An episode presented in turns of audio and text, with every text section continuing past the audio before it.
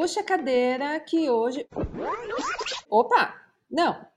Vem pro sofá, que agora é a hora do dia de bebê brunch.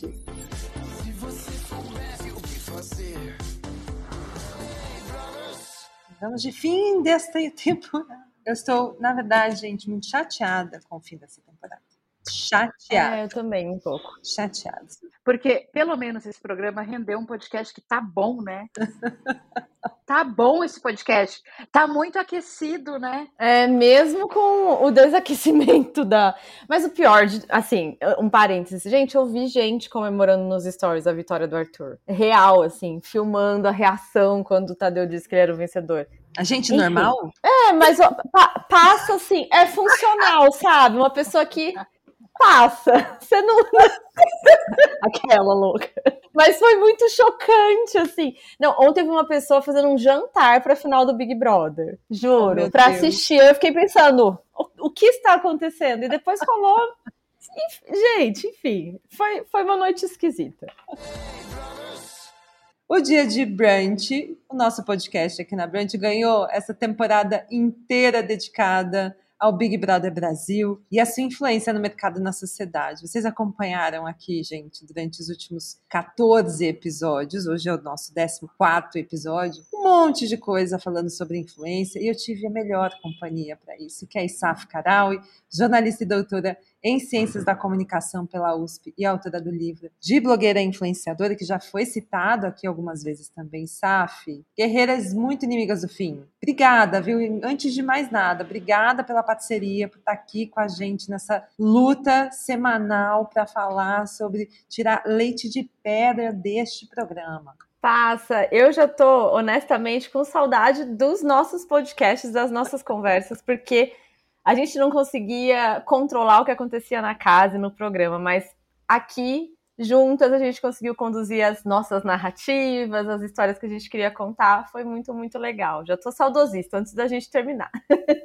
E ó, se você que também não viu, tá, pegou pela metade, nem sabia que essa temporada existia, olha que pena. Volta aqui depois no seu tocador de podcast favorito um monte de conversas. A gente já falou sobre o desejo de ser famoso, o que, que isso alimenta na internet, e sobre as fazendas de likes, que foram que os grandes vencedores deste programa. Bom, vamos lá, pega sua mimosa, que o dia de Bebê Brunch vai começar a edição final do nosso último episódio dessa temporada. Vamos lá.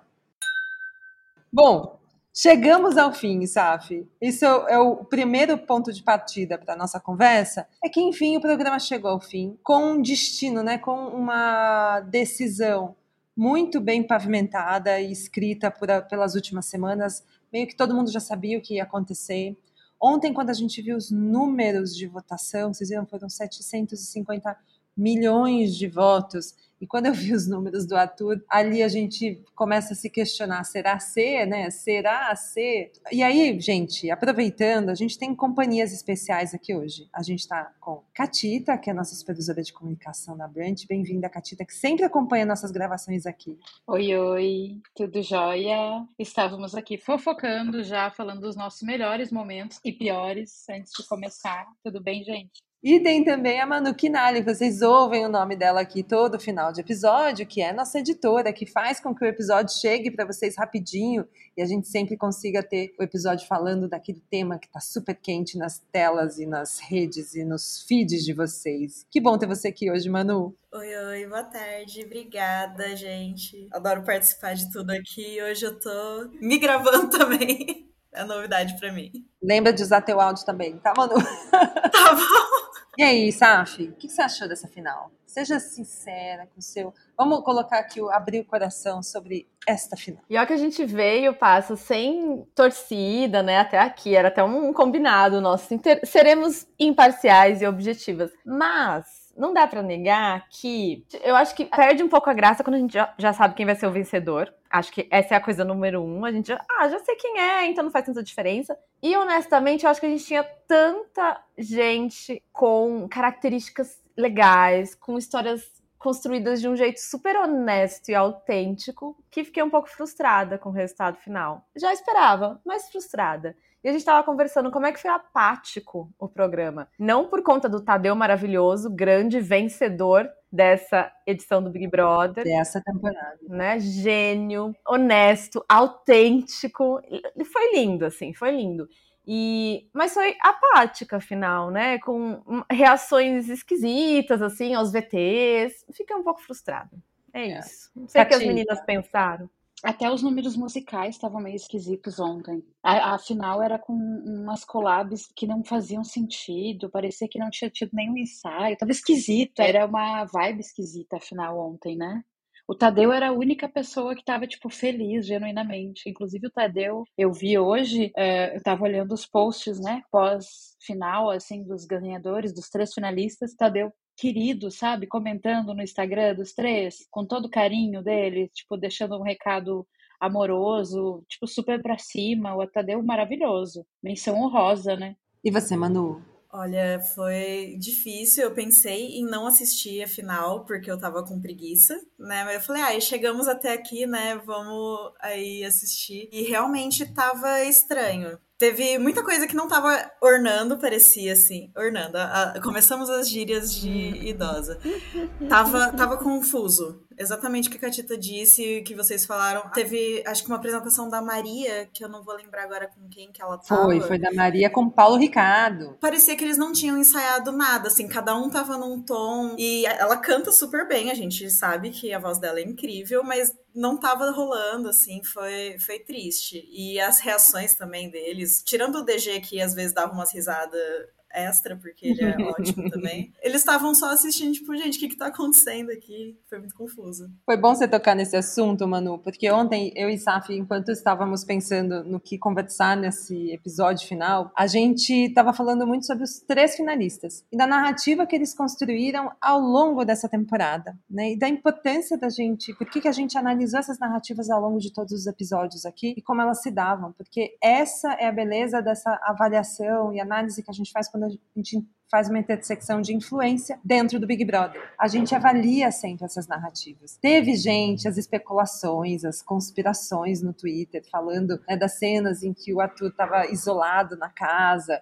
que ele estaria, né, de alguma forma construindo, vetezando, né, tentando construir isso porque quando a gente usa a expressão VT, gente, do, do, VT que a gente vê na internet, basicamente são as construções narrativas que o programa faz. A gente viu muitos VTs ontem, né, Isaf? Eu quero retomar também alguns assuntos muito importantes que a gente abordou aqui ao longo dessa temporada, porque esse VT tem muito a ver com criação e, e gestão dessas narrativas, que também tem a ver com o formato do programa. E a gente nos falou sobre o que é um reality show, a gente falou sobre o que era ficção, a novela, né, do que era um game, e de como isso uniu essas narrativas desses finalistas, mesmo que a gente não concorde, né? Então, quando você olha o PA, o DG e o Arthur, eles foram conduzindo isso de maneiras muito distintas para chegar até a final. Uns com mais simpatia, aquele sorrisão, super mediador das coisas, o outro fazendo casal, se envolvendo e fazendo elos de amizade intensos ali dentro, e o outro que a gente sabe, né, tava meio estranho. O que você achou disso? Dessas construções, dessas narrativas? E passa, olha que eu fui até anotando as coisas que foram aparecendo no VT para a gente pensar nesse arco mesmo. Porque no fim das contas, se a gente pensa no mercado de influência, essa construção de uma narrativa ela também faz parte da produção de conteúdo, né? Então, você não vai ter lá um editor que vai construir uma novela da sua vida, mas a sua vida é parte do seu dia a dia. Então, por exemplo, o PA, que acha que que seria um super campeão, né? Ele já é um super campeão. Ele vem de uma história e, e, em um dos VTs, não ontem, no outro episódio, ele disse que ele era uma pipoca caramelizada. E não necessariamente um camarote. Eu achei lindo ele falar isso. Pipoca caramelizada tem o seu charme, mas não é uma jade, assim, né? E aí ele trouxe isso. Só essa expressão pipoca caramelizada, ele já traz o bom humor, a leveza dele, o jeito que ele joga e se envolve com as coisas. Depois ele constrói toda uma narrativa de eu sou o PA, o pai do Peazinho. Então, como é que ele vai trazendo essa história que tá fora do programa? Como é que ele vai mostrando, por exemplo, a vida dele de campeão? de atleta, de alguém que tem a vida toda baseada em jogo e em competição. E de repente ele abre mão disso para ir para um outro tipo de jogo em que ele vai aprender as regras. E veja assim, né, não é todo dia, ai, olha quem eu sou, olha a minha história, mas isso aparece em todos os momentos. Eu sou um atleta, mas aqui eu tô aprendendo quando ele cresce no jogo, né? Depois dele virar líder, voltar de paredão, de repente ele cresce. Por que, que ele cresce? Porque ele aprendeu as regras do jogo, né? Ele é um atleta que tá ali olhando.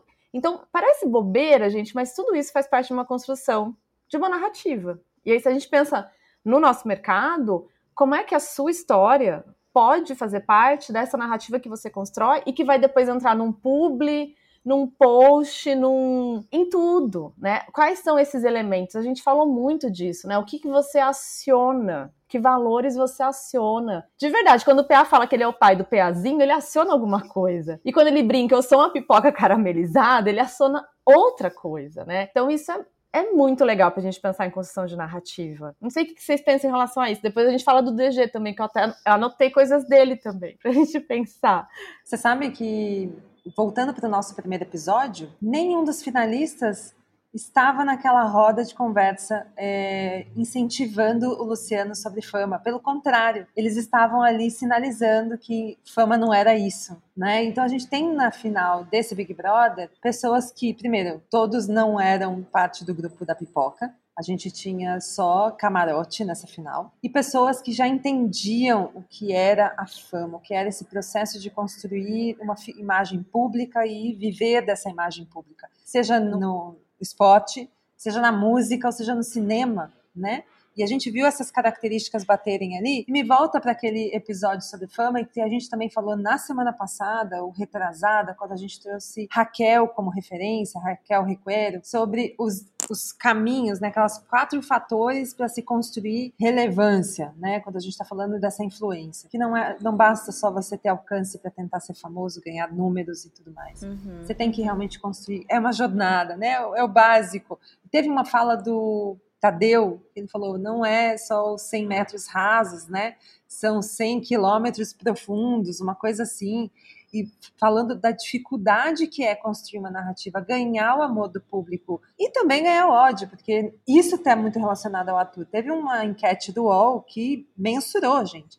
O ator é o participante mais odiado da história do Big Brother pelas pessoas, mesmo que ele tenha ganho. E a que ponto a gente chega, né, de pensar que é uma das pessoas mais odiadas, isso é um reflexo do que a gente vive na sociedade, né? A gente tem dicotomias, discussões que estão aí bem afloradas, especialmente quando a gente entra no campo político. Você tem muitas discussões relacionadas a ódio e amor, e a gente percebe que quase sempre esse ódio que aparece, né, que não é o que a gente odeia, mas não necessariamente significa que essa pessoa não tenha ali a sua base de fãs também, especialmente num programa que a votação não era pelo CPF, a votação era por clique, né? E aí, Catita? Que você achou dessa fama, dessa busca pela fama não ter chegado à final? E aí isso dá um outro, uma outra correlação que a gente pode fazer, que é a busca pela fama não chegou à final, mas os números da final foram muito grandes, porque a pessoa que venceu o programa, ele teve 510 milhões de votos. Ele só ele teve menos votos que a final do ano passado, que da, da, da, vencedora, né? Porque de números absolutos foi maior, mas a vencedora ano passado teve 570 milhões de votos e foi um fenômeno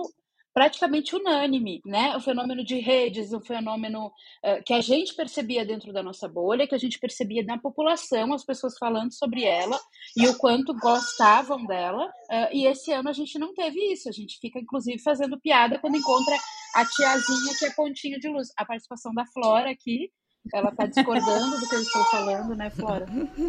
Mas essa, essa correlação dela.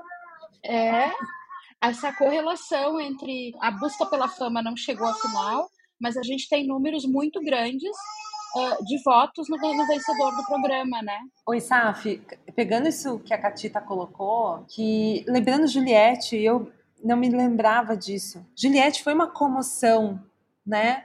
A gente via todo mundo falando sobre ela e ela teve 570 milhões de votos. Nesse ano, a gente não viu todo mundo falando né, sobre ele. Pelo contrário, quando falava, não estava falando bem. Isso também pode ser encarado como um fenômeno de influência, a maneira como o ódio move as pessoas.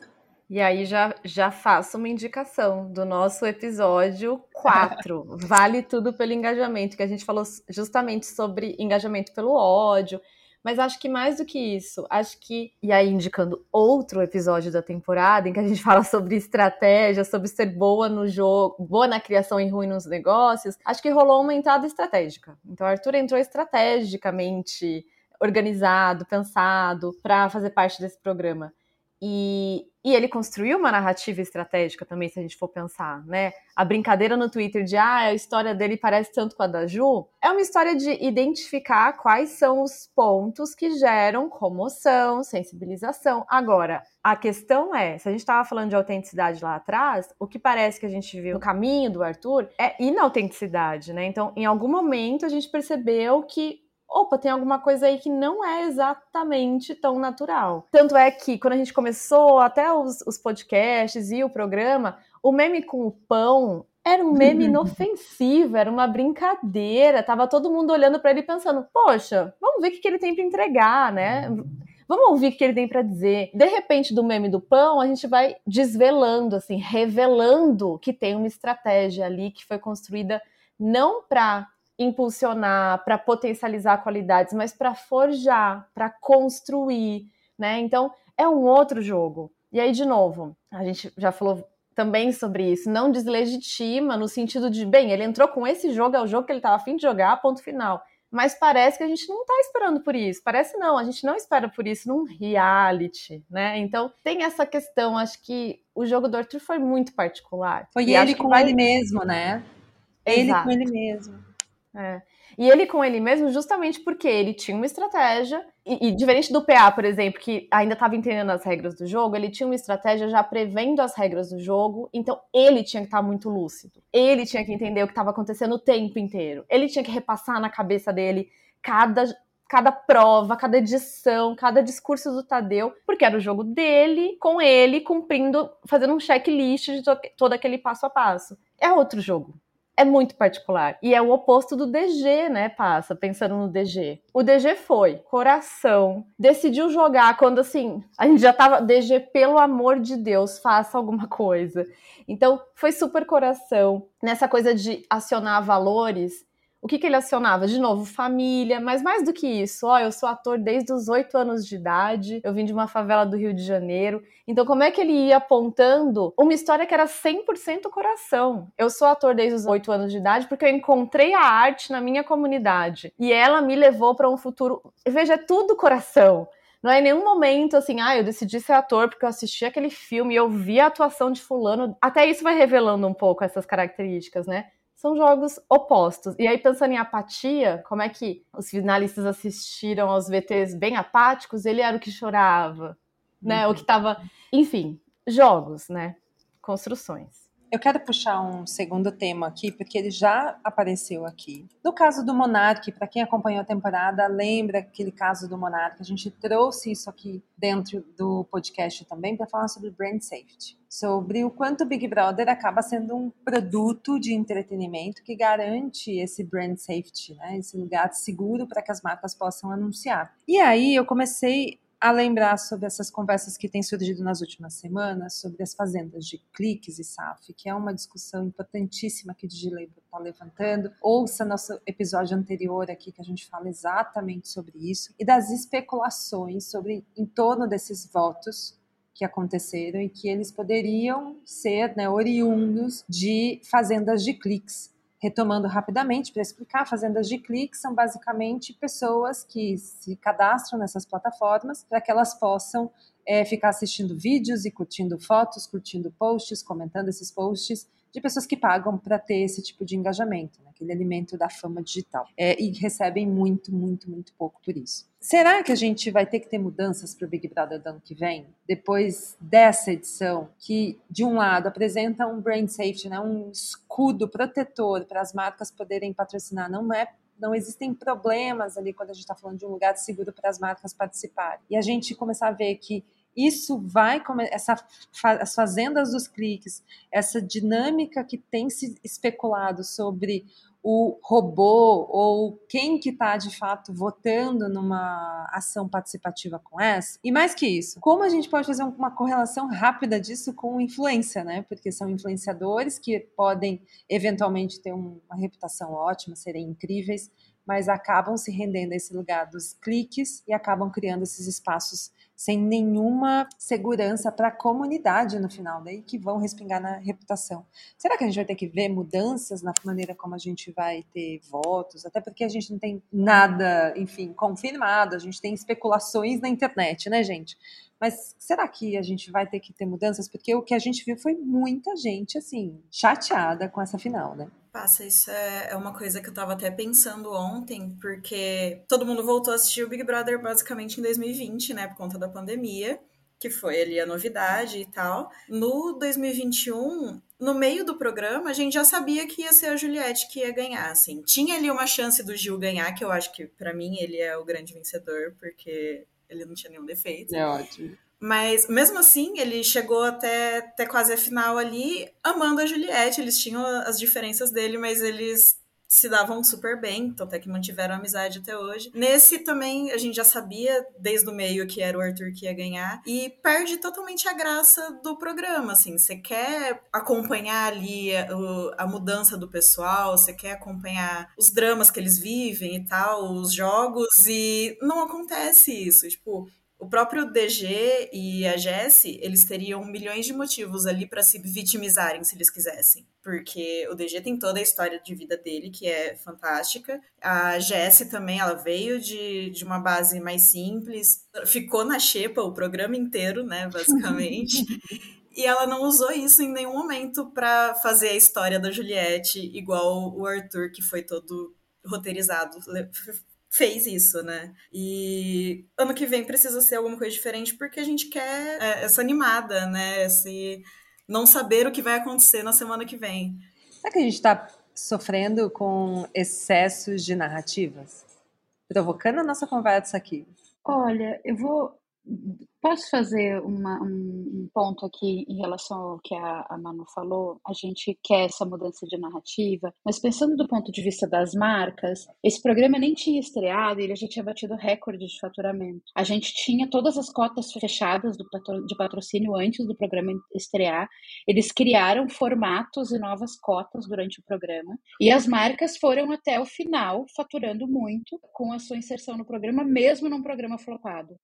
As marcas uhum. sabem o valor que esse programa tem mesmo com o flop. Eu acho que essa dinâmica, do ponto de vista de público, a gente olhando como público, como espectadores, ela é uma dinâmica que precisa ser é, revisitada. A gente até comentou semana passada sobre precisa voltar a ser um programa de anônimos, de pessoas que não têm muito a perder, que para perder esse medo de cancelamento e de, de, posicionamento. Uh, do ponto de vista de público, a gente quer isso, né? Mas do ponto de vista comercial, está funcionando. A economia que, tá, que gira, o dinheiro que gira em torno desse programa está funcionando. E, e, aí, vou usar aqui o exemplo, está funcionando inclusive com essa precarização.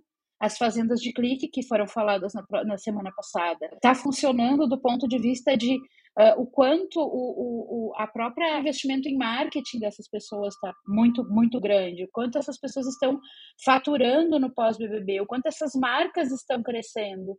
E aí eu não sei, eu realmente não sei se não é interessante para eles que se mantenha do jeito que está, não do ponto de vista do flop, né, ou, ou, da audiência, mas que se mantenha esse fora Big Brother, essa preparação para essa indústria do, do reality, sabe? Meio que, sabe a indústria de Miss? A Venezuela, as meninas nascem já sendo destinadas a serem Miss e elas são preparadas. E eu acho que está acontecendo com a gente aqui com os realities. E talvez com os influenciadores, né? É. Posso estar tá viajando? Posso mas tenho a impressão de que é lucrativo esse modelo que está tá rolando. E sabe, Catita, tem um. Na semana passada, o Stiling publicou um dado de uma festa. Na verdade, foi uma festa na semana de eliminação da Lina, uma festa da CIA. E o Arthur estava usando uma jaqueta jeans com pedrarias nas costas nessa festa da CIA. Simplesmente, CIA vendeu todo o estoque dessa jaqueta jeans com pedraria.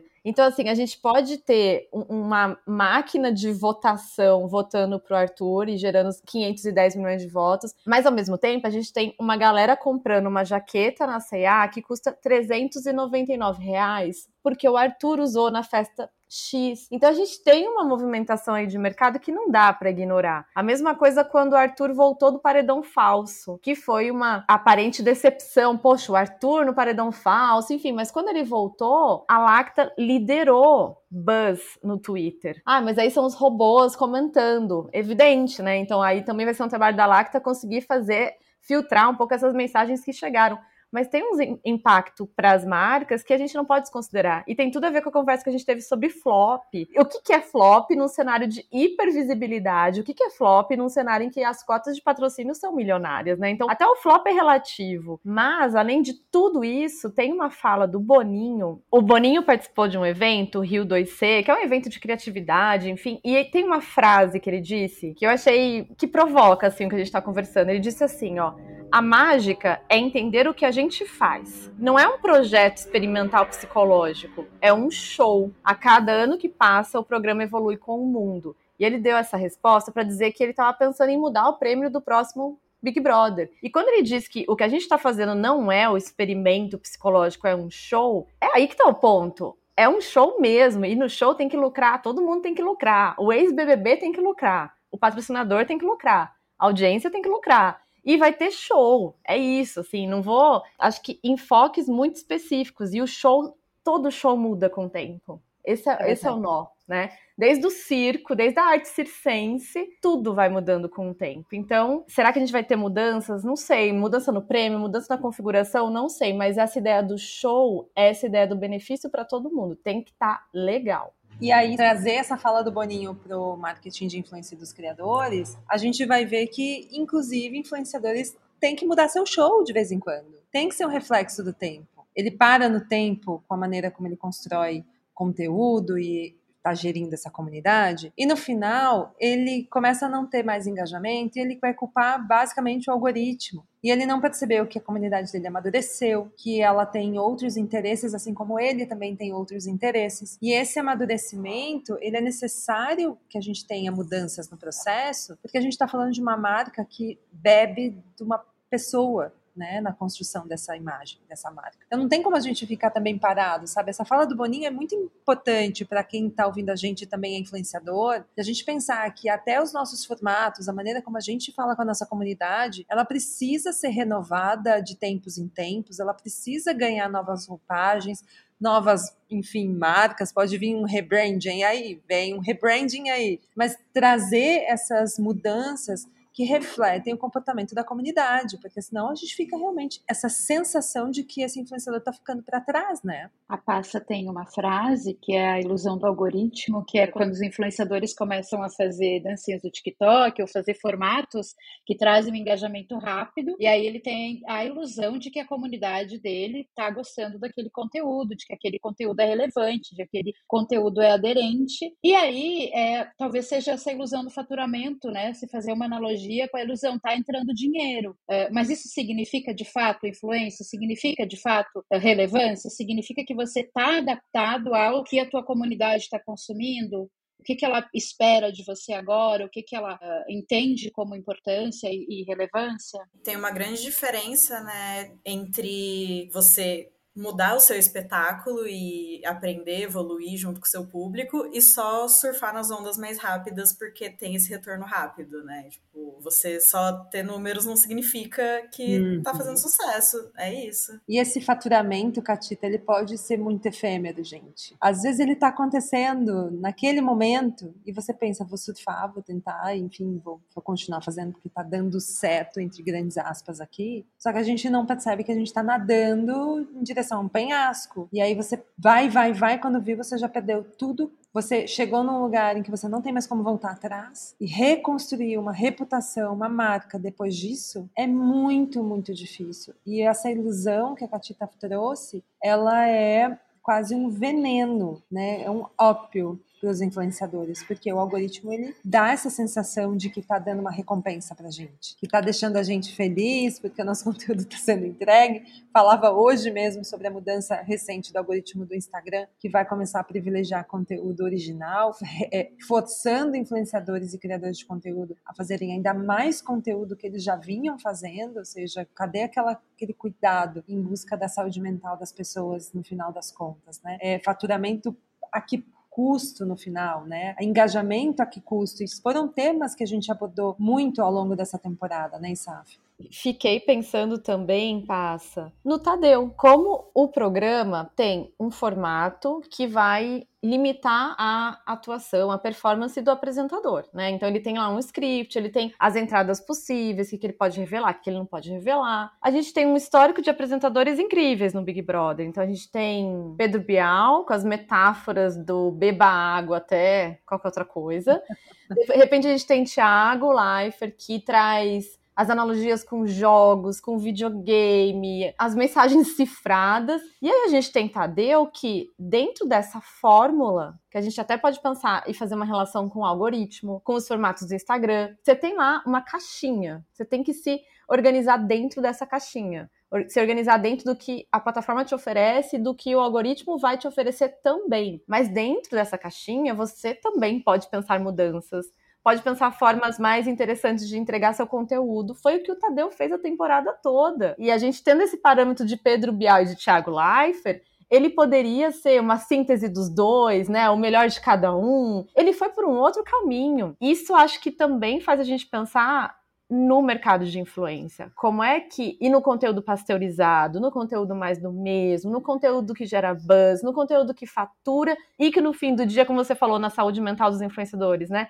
No fim do dia aquele conteúdo que você pensa, poxa, não era bem isso. Ou, bem, não era essa marca com que, que eu queria trabalhar, com quem eu queria me filiar. Acho que o Tadeu é um bom exemplo nesse sentido, né? É o melhor participante da temporada, mas é um bom exemplo para a gente também reconhecer que formatos vão conformar, algoritmo vai conformar, mas existe, tem que haver, gente, assim, esperança de poder produzir um conteúdo que é a cara do criador, porque senão a gente faz uma pastelaria de conteúdo e fica por aí, né? Não precisa ter marcas de influência, não precisa ter ninguém no mercado buscando, brigando por um mercado mais legal. Acho que é por aí, sabe? Vamos fazer um bate-bola rápido para responder em uma frase todas vocês respondam e depois, audiência, vocês que estão nos acompanhando, responda para a gente também nos comentários lá nas mídias sociais para a gente, que é o seguinte: em termos de influência, o que vocês acharam que foi o grande campeão dessa edição? Pode ter sido uma situação, pode ter sido uma pessoa, pode ter sido um artista que se apresentou, pode ter sido uma ação de marca, mas em termos de influência, o que vocês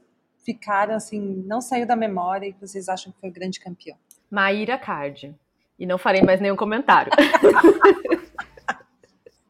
Porque influência, só vou fazer um comentário, não consigo.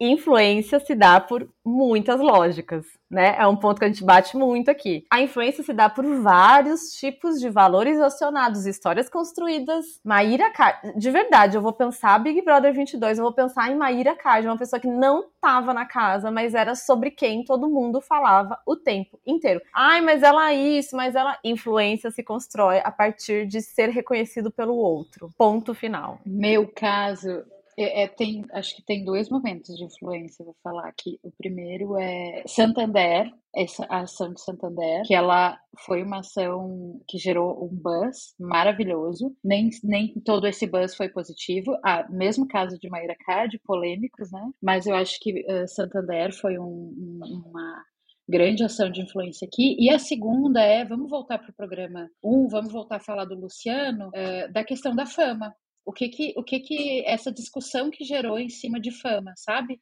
Influência e fama. Por que você quer ser famoso, sabe?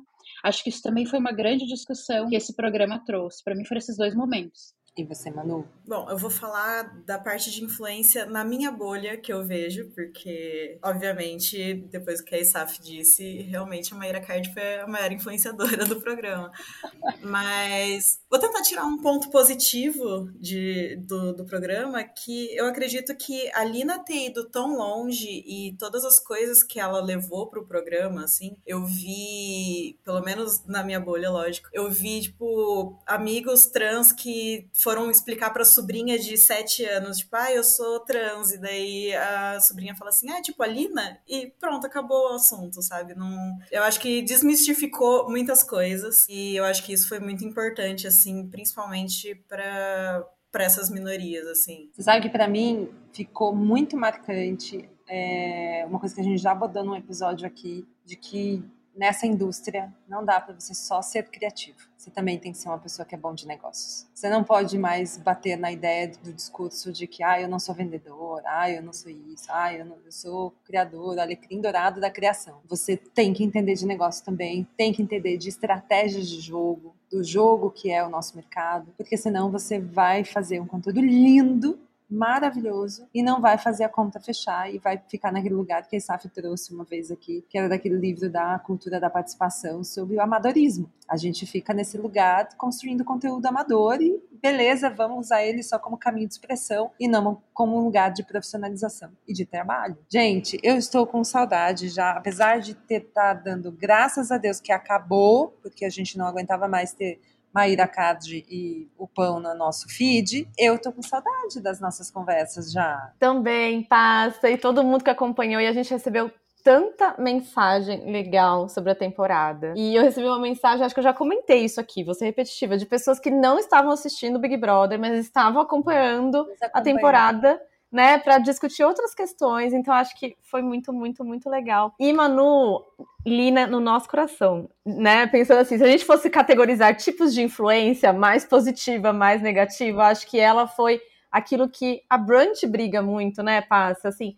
influência de verdade e levar o que a gente espera de um mundo que seja televisionado, né? Enfim, então, saudades das nossas conversas já saudosista. A gente vai deixar todas as indicações de livro que a ISAF deixou aqui para gente nas seleções depois lá nos nossos canais sociais. Fiquem tranquilos, vocês não vão perder isso. Depois a gente faz uma playlist de todos os episódios também para vocês que quiserem revisitar, porque esses episódios, apesar de estarem relacionados ao Big Brother, eles não vencem com o final do programa, porque a gente trouxe muita coisa importante da gente fazer uma análise do mercado. E é isso que a gente queria. O maior objetivo que a gente tinha com essa temporada era apresentar para vocês um jeito de olhar um programa com o alcance que tem o Big Brother pela lente da influência, pela lente da Creator Economy, do jeitinho que a gente fez aqui. Eu estou muito feliz com essa temporada. Estou aqui agradecendo de novo, Isaf, por você ter aceitado me acompanhar bem doida nessa temporada aqui e todos os elogios que as pessoas deixaram,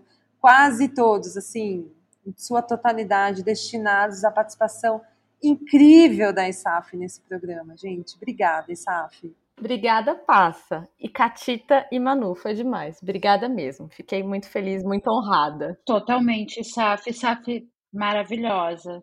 E Saf, volte, por favor, em outras temporadas. A gente quer você. Eu vou fazer, nós vamos fazer nas nossas redes um carrossel só com os seus, as suas indicações de livro e de filmes que foram maravilhosas. Muito, muito, muito obrigada. A gente amou.